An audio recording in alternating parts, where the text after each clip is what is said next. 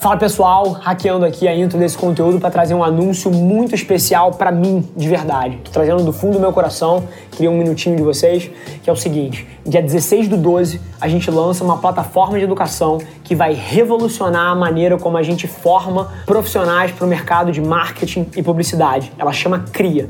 Dia 16 do 12 a gente lança, então não deixa de dar uma olhada. Se você trabalha com marketing ou com publicidade, você com certeza vai querer entender mais sobre o que a gente vai fazer.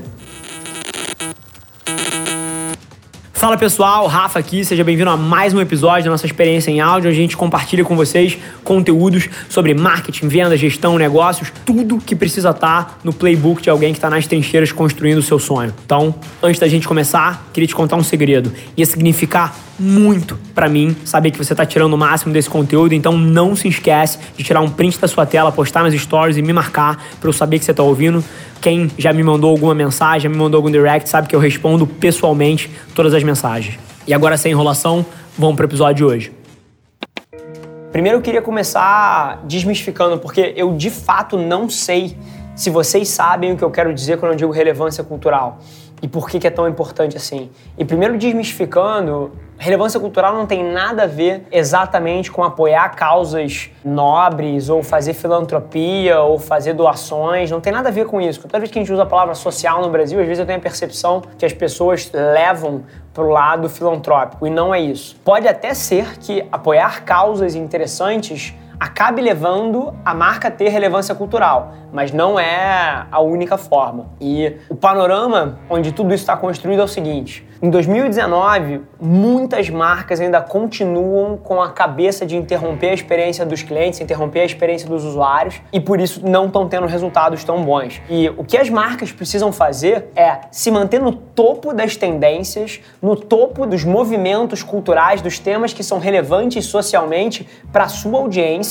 para que na comunicação delas elas possam gerar valor para essa audiência e a partir daí ter uma chance de formar conexões reais. Então assim assim, uma marca culturalmente relevante nada mais é do que uma marca que se alinha às tendências culturais, que hackeia a cultura.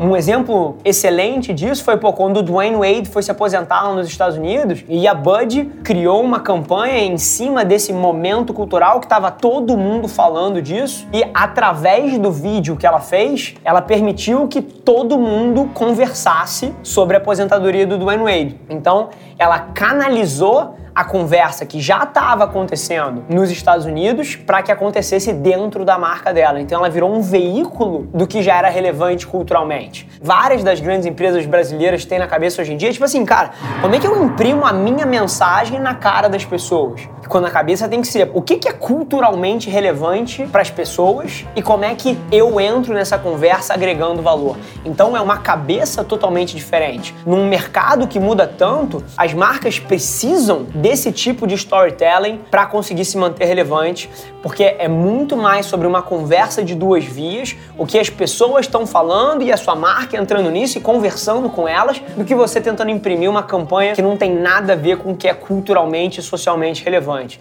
É muito curioso, antigamente, e eu, pô, vocês sabem que eu adoro história, adoro ler, era interessante porque a forma como as marcas desenvolviam a sua imagem era identificando o aspecto chave que a marca queria desenhar na cabeça cabeça do consumidor e projetando isso no mercado-alvo eles se comportavam quase como se eles tivessem controle completo da audiência e do mercado. Mas assim, a gente está em 2020 ou na beira de 2020 e o marketing ele evoluiu para um ponto onde as marcas estão sendo exigidas muito mais do que isso. Elas estão exigindo que elas encontrem o propósito delas e o lugar delas na cultura. Vou dar um exemplo aqui. Quais são os assuntos relevantes no Rio de Janeiro? Pô, o que, que é? É praia? É samba? É natureza? É beleza? É turismo? É negócios? Quem são as marcas que que dominam essas conversas para o público do Rio de Janeiro e como é que elas podem se posicionar dentro do samba, dentro do carnaval. Como a Antártica fez durante muitos anos, ela se tornou culturalmente e ela é uma marca dominante no Rio de Janeiro porque ela se apossou de dois assets que eram culturalmente relevantes. Uma mulher linda como a Juliana Paz e o carnaval que era o asset da cidade maravilhosa e onde a marca estava ali num momento super especial para as pessoas. Então, isso forma uma conexão genuína. Várias das coisas que a gente como consumidor acha que ah, isso é um produto bom, isso é uma cerveja boa, isso é uma comida melhor que a outra. Não, isso são emoções imprimidas através de relevância cultural que a marca permite as pessoas criarem, estando presentes na cultura. Então assim, se tem uma coisa que as marcas precisam começar a entender é que quanto mais a gente shiftar do modelo antigo de propaganda, do modelo antigo de publicidade, onde as marcas imprimem os seus assets na cara das pessoas e forçam elas a assistir, que era o modelo antigo, a gente precisa começar a ter um debate muito sério sobre como ganhar relevância cultural no seu mercado-alvo. E aí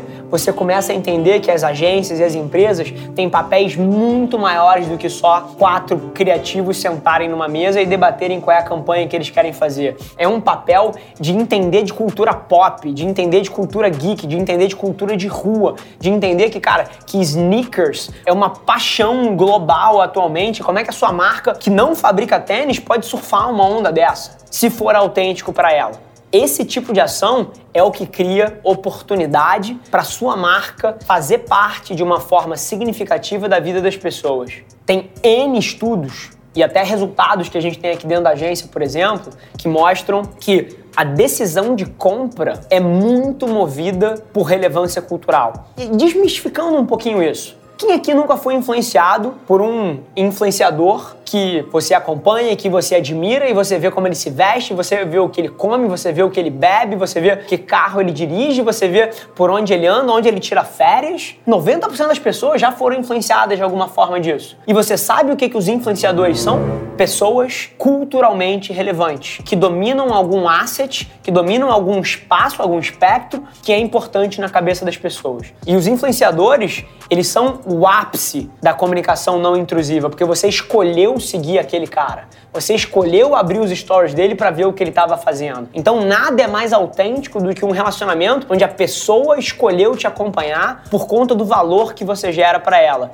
Esse é o debate. Eu vejo muito ranço com os influenciadores, ah, os preços estão astronômicos, eles são uns babacas e não sei o quê. Mas, cara, as marcas deveriam estar tá muito mais aprendendo com essas pessoas do que julgando elas. Porque o que essas pessoas fizeram ao longo dos últimos 10 anos, quando a internet explodiu, foi elas se fundiram na cultura. E o que as marcas precisam fazer em 2020 para frente é aprender a como fundir a sua marca, o seu propósito no que é relevante culturalmente. Então, isso passa por você entender exatamente qual é o impacto que a sua marca quer causar na cultura, quais são os assets que você tem que são autênticos para você e que você pode se conectar com pessoas que têm esses mesmos pilares de valores etc. E começar a fazer parte da conversa ao invés de inventar a conversa. E isso é um mindset que é muito alheio para a maioria dos publicitários, para a maioria dos marqueteiros, mas que todo mundo deveria estar debatendo porque é o futuro da comunicação. Esse foi mais um episódio da nossa experiência em áudio e como eu já falei, eu adoraria saber que você está gostando do que a gente está compartilhando por aqui. Então não esquece, se você está tirando valor desse conteúdo, ia significar o um mundo para mim, que você tirasse um print da sua tela, postasse no stories me marcando e aproveita para ir na sua plataforma favorita também e deixar um rating de cinco estrelas e um comentário lá, ajudando a gente a construir essa comunidade tão vibrante que move o Brasil para frente através do empreendedorismo e que fala desse Brasil que dá certo. É um prazer ter vocês comigo e a gente se vê no próximo episódio do podcast.